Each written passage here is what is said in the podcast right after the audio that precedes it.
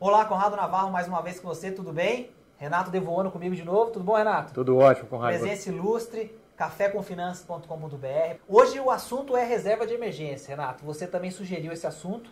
No Dinheirama a gente tem muito material sobre isso, inclusive mostrando como é que a gente deve construir a reserva, mas é legal a gente falar isso em vídeo. Eu queria que você começasse explicando qual é o conceito de reserva de emergência. Quer dizer, a gente falava em um outro vídeo sobre aposentadoria, a importância de planejar o futuro, e você deu essa deixa. Não confunda o seu futuro lá longe e as coisas que você faz no seu dia a dia com a necessidade de ter uma reserva de emergência. Então, explica pra gente esse conceito e por que, que ele é tão importante. É verdade. A, a, reserva de emergência, como o próprio nome sugere, né, não é só um, não é só um, um, um nome, né, é para emergência seja, perdeu o emprego, teve algum revés de saúde, né? para você tiver algum problema que te impeça de derivar a sua renda normal do trabalho, você tem aquilo lá para aquele dinheiro, aquele colchão de segurança ah, para garantir as suas despesas durante aquele período. Né? Então não confunda a reserva de emergência com aposentadoria, nem com fundo de reserva para viagem, ah, e nem nada disso. Ou com outros investimentos que você tenha, né? Quer dizer, a reserva ela é para isso que você falou. Trocar de carro não é emergência, furou pneu também. É.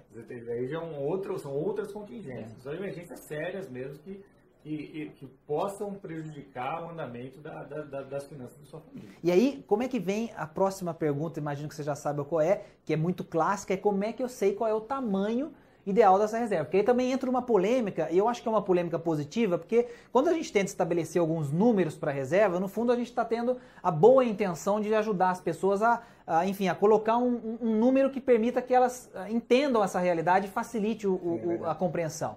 Mas tem autores que defendem, por exemplo, seis meses, tem autores que defendem dez meses, tem autores que defendem doze meses. Então, como que define-se esse tamanho da reserva ideal? Como é que a pessoa deve pensar na hora de saber, pô, quanto eu tenho que ter guardado para minha reserva de emergência? Acho que é uma dúvida recorrente Sim, e é que as respostas mudam muito de acordo com os especialistas, mas queria ouvir a sua opinião sobre isso. O que, que você acha?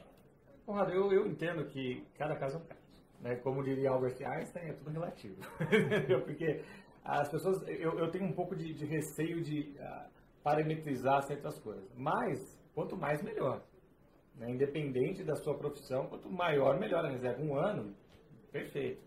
Ah, agora, eu tenho olhado da seguinte maneira: a reserva ela tem que ser tão grande quanto a sua facilidade de se recolocar no mercado.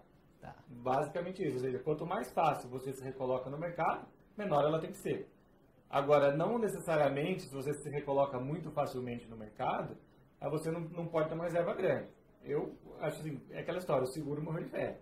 Então, autores falam de seis meses, um ano, um ano e meio, eu, eu digo, quanto maior, melhor, e, mas sempre avalia a sua capacidade de colocar. Nem médicos, por exemplo, praticamente não tem período ah, Ou até quem é servidor público, por exemplo, alguém que tem estabilidade, enfim, né? Então tem algumas características do perfil que do tem que ser levadas em conta. Tem que ser em consideração, porque às vezes você, você faz um, um, um esforço muito grande para criar uma reserva, mas você se recoloca muito fácil, ou, ou, às vezes você nem chega a ficar fora do mercado. Então você tem que pensar ah, dessa maneira. Né? E lembrar também que existem seguros, né? como aqueles de, que, que pagam diário hospitalar, tal, que são importantes também. Eu ia dizer isso, eu acho que tem uma coisa importante que a gente tem que considerar também, e essa cultura ainda não chegou tanto no Brasil, não. que é a questão dos seguros. É. Quer dizer, tem seguro para complementar a renda em caso de acidente, Exatamente. em caso de invalidez, quer dizer, coisas que também, de uma certa forma, são reserva de emergência, ou seja, são uh, recursos que você vai usar numa emergência, mas que tem a característica de ser seguro. Quer dizer, você paga, lógico, para não usar. A gente não claro. quer usar, não quer precisar, mas aquilo pode ajudar. Eu acho que é uma coisa legal para considerar também, né, não, Renato? É, é, fantástico de considerar, porque assim, é importante você falar, ah, se acontecer alguma coisa comigo amanhã, você não vai ter tempo até amanhã de criar um patrimônio uh, para que você garantir a sua família. E aí que entram os seguros, o seguro de vida, o seguro de, de, de, de interrupção temporária de trabalho, né? tem bastante material É, e cabe um número legal aqui para vocês terem uma ideia de como isso é importante. O Brasil tem em média 36% dos carros segurados. Então, olha só, um bem de alto valor e é relativamente pouco. Se a gente pensar que é um terço, é muito pouco. E seguro de vida são apenas 7%, Renato. Então, esse recado que a gente está dando, acho que é legal a gente eh, somar isso com a reserva de emergência, porque dúvida. dá essa. Não tem dúvida. Para quem está começando, uma outra coisa que a gente conversava também antes de começar a gravar, eu acho que é legal pensar sempre também em alguns números e, e, o momento do Brasil. Porque às vezes a pessoa pensa, eu não sei quanto tempo eu levaria para me recolocar. Então dá uma olhada no que acontecia com o Brasil antes e agora. Quer dizer, o tempo médio era de seis meses. Se você olhar os dados do CAGED ou outros uhum. dados que consolidam o mercado de trabalho, antes da crise era de seis meses, mas agora já é de um ano ou um pouco mais do que isso. Então, isso dá um parâmetro também para você saber que agora você tem que guardar mais do que você teria que guardar no momento em que o Brasil ia melhor. Dizer, então é uma ideia também para deixar para o nosso espectador, para ele saber como manusear esses números aí de acordo com a sua vida pessoal. Né? É, exatamente, você tem que partir de algum lugar. É aquela história. Então parta daí. Eu, eu, eu, penso que é assim, quanto mais melhor e parta de algum lugar. Então se hoje no, os dados que a gente tem falam de um ano, para você colocar daí para cima. Legal. Né? E onde ia colocar esse dinheiro, Renato? Característica né, do investimento da reserva, que também é outra coisa. Poupança, não. Você sabe que uma vez a gente. Não. A gente tá. É aquela história, né? Poupança... Um pouquinho lá você pode deixar. Exatamente. Porque aí você tira de noite, de, sei lá, nos horários mais malucos. Mas é pouquinho. Um pouquinho. Eu tenho um amigo meu que uma vez numa, numa conversa, a gente estava fazendo uma, uma, palestra em company sobre isso. Ele falou: Nossa, eu peguei toda a minha reserva e coloquei ah, numa LCI, era uma LCI de dois anos. Quer dizer, tinha prazo de carência, não ia conseguir movimentar em dois anos. De dois anos. Eu falei, então assim, falei, mas inclusive essa reserva de emergência, ele falou, é, mas, né? Eu falei, então não é. A reserva de emergência, a, a característica principal do investimento para reserva de emergência é liquidez, acima da rentabilidade. Ou seja, a, a, a, preocupação principal é que esse dinheiro esteja disponível em caso de emergência. Lógico que, que hoje, com o Tesouro com a liquidez diária, então a gente tem o Tesouro Selic que faz esse papel.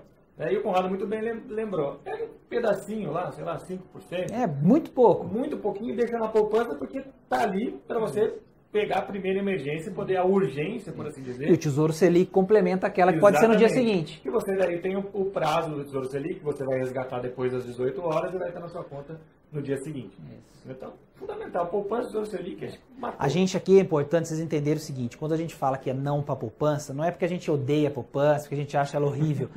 é simplesmente porque o rendimento dela é mais baixo do que a inflação hoje, gente. É só isso. Tomar cuidado porque você põe dinheiro na poupança, em outras palavras, você perde dinheiro. Então, assim, não é que é um produto ruim, a gente não acredita nela, não tem nada, não é nada pessoal. É proteger o seu bolso. Mas, claro, a emergência às vezes precisa que você tire aquele dinheiro, sei lá, num horário maluco e não dá para você resgatar o título que vai cair só no dia seguinte. Legal, mas é um pouquinho. E o resto você está rentabilizando acima da inflação, que é o que está dando o Tesouro Selic hoje um liquidez diária. É um belo produto. Então, esse é o recado, gente. Reserva de emergências é importante. Renato Devono comigo aqui dando esse recado.